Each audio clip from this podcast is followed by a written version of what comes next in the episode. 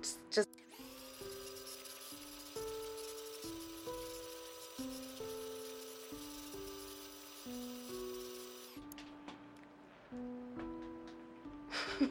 Hi. I just wanted um I think that I left a little abruptly tonight and I didn't want you to feel like you screwed up or anything. I mean, I, I had a nice time.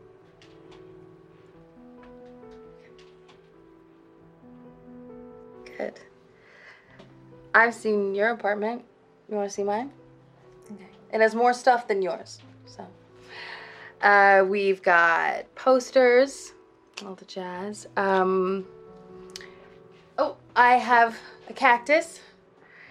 Just, just, just the one plant. Um, I've kept it alive for like a year now, and it's longer than like any relationship that I've ever had my entire life. But the sex is not great.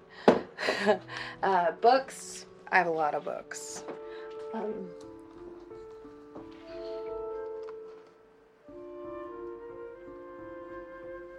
oh wow, yeah. yeah, you need shelves. Here is the thing that we can do. Okay, grab the top book off of your pile and turn to a random page, and I'll do it too. And what you read tells you what kind of a person you are. Yeah, yeah, it's a silly game, but well, this is awkward. So I'm breaking the ice. Just do it, and then I'll stop being awkward.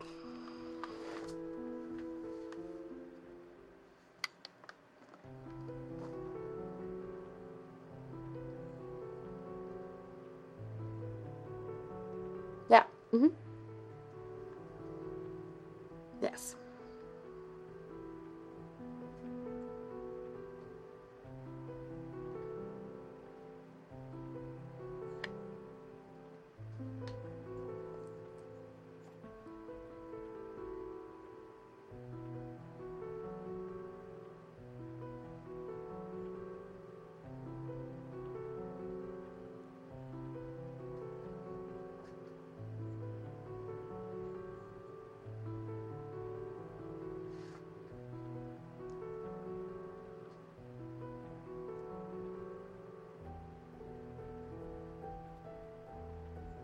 Mm-hmm.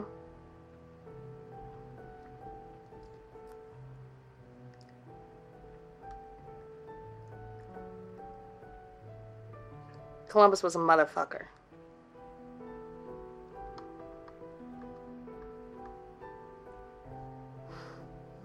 Okay, my turn.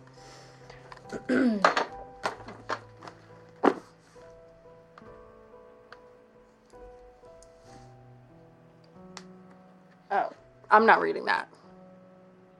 Well, it's not a proper book. It's where I write my lyrics. For my eyes only. Yeah, I used to sing in a band. I don't. Anyway, I got out of the habit.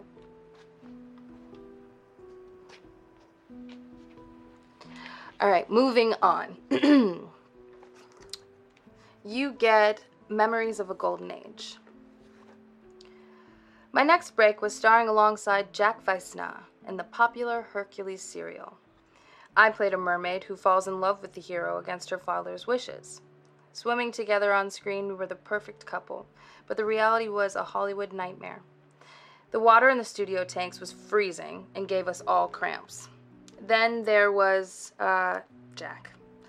Jack didn't act the part of Hercules, he believed he was Hercules.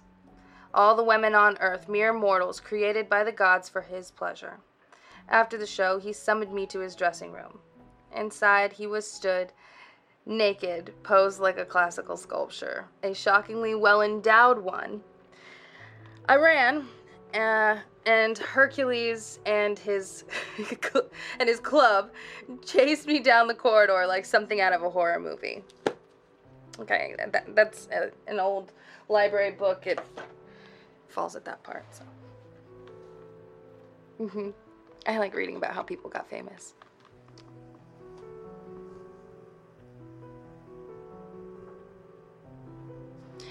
Yeah, I mean, that's the idea, but I didn't want to embarrass you. Hmm. Just being ladylike.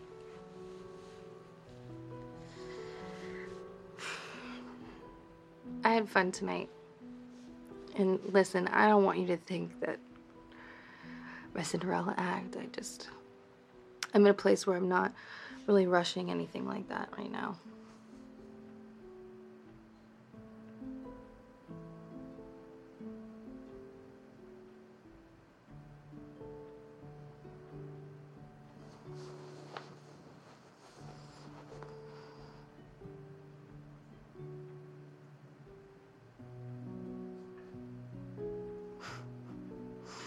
Me too.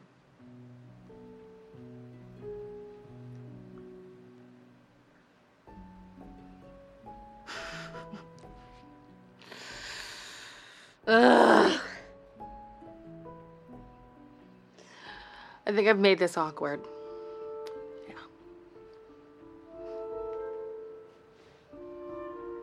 Good night. Listen to the Game est un podcast produit par Podcut. Vous pouvez retrouver l'ensemble des podcasts du label sur podcut.studio. Et si vous avez l'âme et le porte-monnaie d'un mécène, un Patreon est aussi là pour les soutenir. Vous pouvez aussi retrouver le podcast sur Twitter at LTTG Podcast ou sur Facebook. Je rappelle qu'une présentation globale du concept est disponible en épisode 0. Merci de votre écoute et à très vite.